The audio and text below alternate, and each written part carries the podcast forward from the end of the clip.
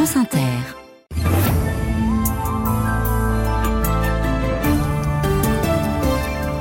– 8h, le journal Corinne Audouin, bonjour. Bonjour à tous. À la une ce matin, les SUV sur le banc des accusés, ces voitures toujours plus lourdes et plus puissantes. Les Parisiens se prononcent aujourd'hui sur le triplement de leurs tarifs de stationnement. On fait le point sur l'impact des SUV sur le climat mondial. L'Agence internationale de l'énergie recommande aux États de prendre des mesures. Explication chiffrée dès le début de ce journal. Premier test électoral réussi pour Joe Biden avant la présidentielle américaine. 96 de voix à la primaire démocrate en Caroline du Sud. La garde à vue de l'assaillant de la gare de Lyon levée hier soir pour raisons psychiatriques. Et puis on fera le point sur les bracelets anti-rapprochement pour empêcher les conjoints violents de récidiver. Beaucoup d'alertes et aussi beaucoup de faux déclenchements. On vous explique pourquoi. Et puis judo et Coupe d'Afrique des Nations, c'est du football, au menu du journal des sports de Guillaume Batin. Avant, votre invité, Ali et Marion. On l'a connu chanteur avec et sans Écrivain. Il revient en romancier. Magid Cherfi est notre invité pour son livre La vie de ma mère. Il y est question de famille, d'émancipation féminine, de vieillissement et d'amitié entre un juif et un arabe. Et vos questions, vos témoignages, chers auditeurs, vos interrogations. Pourquoi y a-t-il un point d'exclamation à ce titre du roman que publie Magid Cherfi Le 01 45 24 7000 vous attend? Ou alors euh, vos questions sur l'application France Inter. Si le parc mondial de SUV était un pays, il serait le cinquième émetteur de gaz à effet de serre, juste après la Chine, les États-Unis, l'Inde et la Russie. Le calcul vient de l'Agence internationale de l'énergie. Ce dimanche, les Parisiens sont appelés à se prononcer pour ou contre le triplement des tarifs de stationnement pour ces voitures plus grosses que la moyenne. Et plus globalement, face à l'explosion mondiale des ventes de SUV, l'Agence de l'énergie appelle tous les États à légiférer, Sandy Dauphin. En 2023, près de la moitié des voitures neuves vendues dans le monde étaient des SUV. C'est même plus de 50% en Europe. Une préoccupation pour l'Agence internationale de l'énergie car le bilan environnemental de ces voitures pèse lourd, explique Apostolos Petropoulos, expert à l'AIE. Elles émettent environ 20% de plus de CO2. Elles pèsent en moyenne 300 kg de plus qu'une berline et elles sont 10% plus larges. Et la version électrique des SUV ne convainc pas non plus l'Agence internationale de l'énergie. Un SUV électrique consomme 15% d'électricité en plus par rapport à une voiture électrique moyenne et il a de grosses batteries. L'Agence internationale de l'énergie plaide pour une cure d'amaigrissement et recommande aux États de légiférer sur ces SUV très à la mode. C'est important que les gouvernements prennent des mesures pour modérer cette croissance. Réduire la taille moyenne du parc automobile est essentiel pour favoriser un secteur des transports et des villes plus durables. La France vient de durcir le malus écologique des voitures en fonction des émissions de CO2 et du poids. D'autres pays prennent des mesures comme la Norvège et l'Irlande. Sandy Dauphin, spécialiste environnement à la rédaction de France Inter. Non, le plan Ecofito n'est pas mort et enterré. C'est seulement une pause de trois semaines, affirme ce matin dans la tribune dimanche le ministre de la Transition écologique. Le plan Ecofito vise à réduire l'utilisation des pesticides d'ici 2030. Il a été gelé en réponse à la mobilisation des agriculteurs. Notre ambition n'a pas varié, dit Christophe Béchu. Cette pause jusqu'au salon de l'agriculture servira à rediscuter de ses modalités d'application. La communauté internationale Corinne s'inquiète de la situation au Sénégal. Washington demande aux autorités de fixer rapidement une nouvelle date pour l'élection présidentielle prévue le 25 février. Elle a été reportée s'inédiée par le président Macky Sall sur fond de crise politique après l'exclusion par le Conseil constitutionnel de plusieurs candidats d'opposition. On y revient dans la chronique géopolitique de Gallagher Fenwick juste après ce journal. Premier test électoral réussi pour Joe Biden. Le président américain remporte haut la main la primaire démocrate en Caroline du Sud avec 96% des voix face à deux candidats démocrates inconnus. Joe Biden confiant dans sa future victoire face à Donald Trump en novembre prochain. Ce n'est pas seulement une campagne, c'est plutôt une mission. Pour le bien du pays, on ne doit pas perdre. Et je le dis du fond du cœur, ça dépasse ma personne. Il ne s'agit pas de moi, mais de l'avenir du pays. Et ça, je pense que tout le monde le sait. Joe Biden. Et puis dans une opération conjointe avec le Royaume-Uni, les États-Unis ont de nouveau frappé les rebelles outils du Yémen. Les raids aériens ont notamment visé des arsenaux dans la capitale Sanaa. Les outils mènent des attaques contre les navires commerciaux en mer Rouge. Action menée, disent-ils, en solidarité avec les Palestiniens de la bande de Gaza. Gaza, d'où s'approche ce matin une délégation de 22 parlementaires français en route pour le point de passage de Rafah en Égypte. Cette délégation d'élus de gauche, emmenée par l'insoumis Éric Coquerel, veut appeler au cessez-le-feu entre Israël et le Hamas. Correspondance au Caire de Léonie Lebrun. La délégation est partie très tôt ce matin du Caire en bus à travers le Nord Sinaï direction Rafah.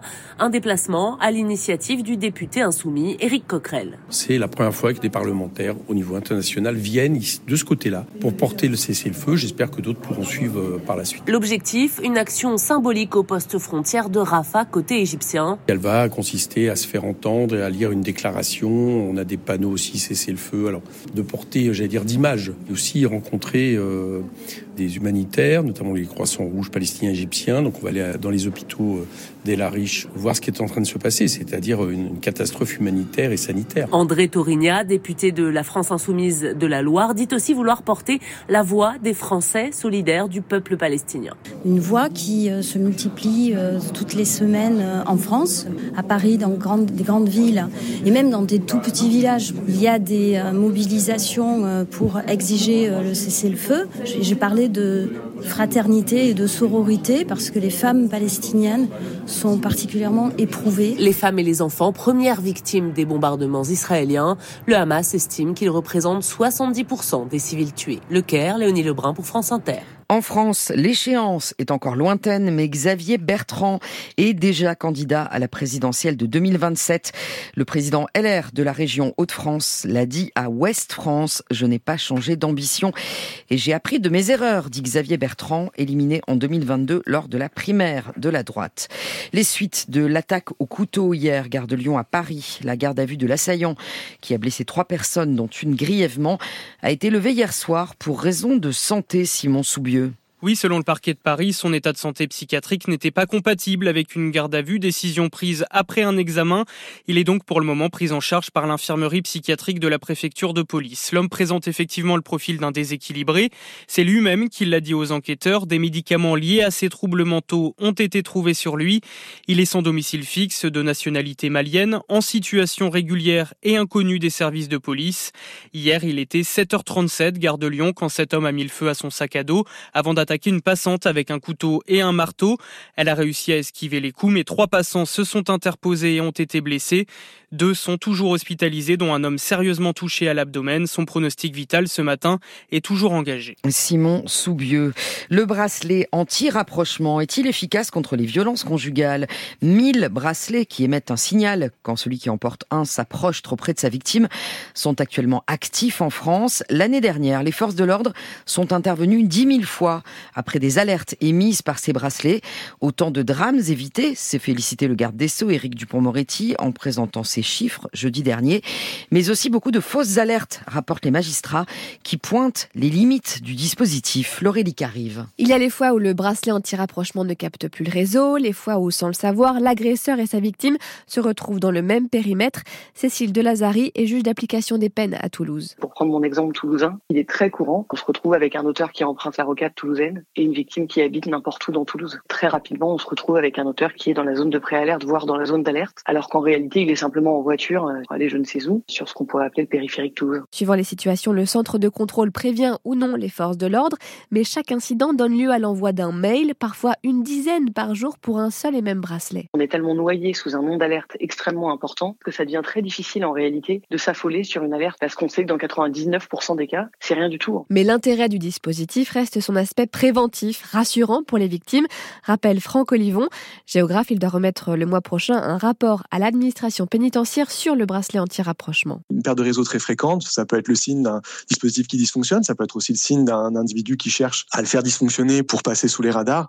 C'est très compliqué de gérer ces technologies-là, mais c'est vrai pour tous les types de bracelets électroniques, c'est pas juste vrai pour le bracelet anti-rapprochement. La chancellerie a annoncé le déploiement de bracelets anti-rapprochement nouvelle génération.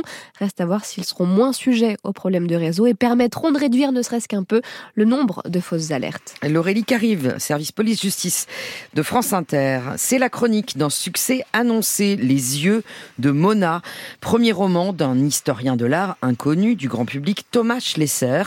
Le livre a été vendu dans 26 pays avant même sa parution jeudi dernier. Il suit l'itinéraire d'une petite fille menacée de cécité et qui découvre l'art et la beauté. L'éditeur Albert Michel espère tenir la recette d'un succès planétaire.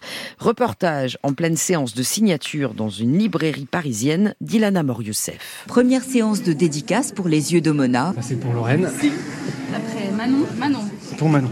Il y en a combien ça? 200. La librairie est pleine à craquer. Thomas Schlesser n'en revient pas. J'ai remis euh, un livre que j'ai écrit pendant 10 ans chez Albin Michel il y a quelques mois. Et il se trouve que ce livre est maintenant euh, traduit déjà en 28 langues, qu'il s'apprête à être adapté au cinéma. Et euh, ouais, c'est un joli moment, un peu de pression, mais un très joli moment. Les yeux de Mona contient tous les ingrédients d'un succès populaire. Mona est une petite fille qui est menacée de devenir aveugle. Elle est menacée par la cécité. Donc son grand-père l'emmène chaque semaine découvrir euh, une œuvre pour lui faire découvrir la beauté du monde. Et chacune de ces œuvres, bah, c'est un, peu de beauté qu'elle emporterait dans sa mémoire si jamais euh, la cécité devait euh, gagner la partie à la fin du roman. Mais pour ça, il faut le lire jusqu'à la dernière page. Tout Albin Michel, la maison d'édition, s'est mobilisé, commercial, marketing, vente à l'étranger et bien sûr Plan média d'enfer. L'attachée de presse, Florence Godferno. Sur ce livre, j'avais envie de tout avoir, en fait. Voilà. Tous les hebdomadaires, tous les quotidiens. Et je crois que je vais tout avoir ou presque. Pour une communicante, c'est quelque chose de magnifique. Ça arrive combien de fois dans une vie d'attachée de presse? Moi, c'est la troisième fois en 30 ans. Les yeux de Mona pourraient bien donner un coup de fouet à un marché du livre un peu morose. Ilana Morioussef, Les yeux de Mona de Thomas Schlesser est donc publié aux éditions Albert Michel. France Inter, 8h12, le journal des sports.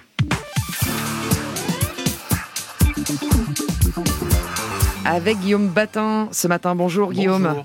C'était la reine de Bercy hier au Grand Slam de judo. Clarisse Agbenienou a remporté la plus grande compétition de la saison pour la septième fois de sa carrière, de quoi remettre les pendules à l'heure trois mois après sa contre-performance au championnat d'Europe et surtout à moins de six mois des Jeux Olympiques. Je me suis dit, je peux pas rester sur ça, c'était, c'était pas moi, je savais que j'avais beaucoup de fatigue, qu'il y avait des choses à régler, donc euh, j'ai réglé euh, toutes les choses que j'avais à régler et là je vais encore euh, travailler, retravailler pour être euh, vraiment euh, au parfait timing pour le, jour J. Je me dis que ça va être juste magique, que si j'ai un public comme ça euh, qui me pousse, ça me rentrait, mais dans le corps c'était juste magique. Donc j'ai hâte d'y être, j'ai hâte d'être au jeu, j'ai hâte de, voir comment ça va se passer. Aujourd'hui, c'est l'autre star du judo tricolore qui va se présenter sur le tatami de Bercy, le roi Teddy Riner, qui n'a plus combattu en individuel depuis son onzième titre de champion du monde. C'est vieux déjà, mars 2023 à Doha au Qatar. Il va débuter les qualifications aux alentours de 9h ce matin et peut-être, sans doute, les finales vers 17h cet après-midi. La Côte d'Ivoire a chaviré de bonheur hier soir, Guillaume. Le pays organise la Coupe du Monde, la Coupe d'Afrique des Nations de football, un jour pas encore la Coupe du Monde. ça viendra. Et les éléphants euh, disputaient les quarts de finale hier soir face au Mali. Et ils ont gagné après un match complètement dingue. Trois cartons rouges, une égalisation à la 90e minute et la victoire dans les prolongations à la 122e. Franck Ballanger était à Boaké avec les supporters pour France Inter. On gagne ou on gagne. C'était le mantra des supporters ivoiriens avant le match contre le Mali. Alors ils ont gagné. Pas tranquillement, pas facilement, mais avec un cœur énorme. Menés au score, puis réduits à 10, ils ont d'abord égalisé à la dernière minute du temps réglementaire, avant d'inscrire le but de la victoire à quelques secondes de la fin de la prolongation. Koné, pirate à barbe blanche et bandana orange, pouvait entrer en lévitation. Aujourd'hui, c'est pratiquement l'apothéose. On en a besoin. On a besoin de rêver. Là, ils ont joué avec les triples les deux derniers matchs. C'est comme ça on veut les voir jouer. Jouer avec le cœur, c'est ça les éléphants. Découragement n'est pas ivoirien. Jusqu'à la dernière seconde, on y croit. Au coup de sifflet final, le stade de la paix s'est gonflé de bonheur au point de pratiquement décoller dans le ciel de Bouaké. Fanny assistait à son premier match des éléphants et elle n'a pas supporté. En fait, j'ai failli m'évanouir. J'habite à Villejuif et là, en fait, c'était double émotion de revenir là où j'ai été élevé, où j'ai grandi. Et ça, cette victoire-là, j'ai pas de mots. Dans 20 ans, en Côte d'Ivoire, c'est certain, tout le monde parlera encore du match d'hier comme du miracle de Bouaké. Merci à tous, franchement, c'était trop bien. On a gagné les demi-finales opposeront mercredi prochain la Côte d'Ivoire au rythme des Vuvuzela et des Tam Tam au Nigeria et l'Afrique du Sud à la République démocratique du Congo. En Ligue 1, Lens et Rennes se sont imposés hier. Lens 6e, Rennes 7e, 6 matchs au programme aujourd'hui. Ça commence à 13h avec Monaco-Le Havre. Ça se termine avec euh, Lyon-Marseille à 20h45 et puis en top 14 de rugby, le Stade toulousain a brillé hier soir face à l'Aviron bayonnais. Victoire 46-26 avec un excellent Antoine Dupont, le capitaine qui a beaucoup manqué au 15 de France face à l'Irlande. Merci Guillaume Batin pour ce journal des sports. Dans le journal de Corinne Audouin,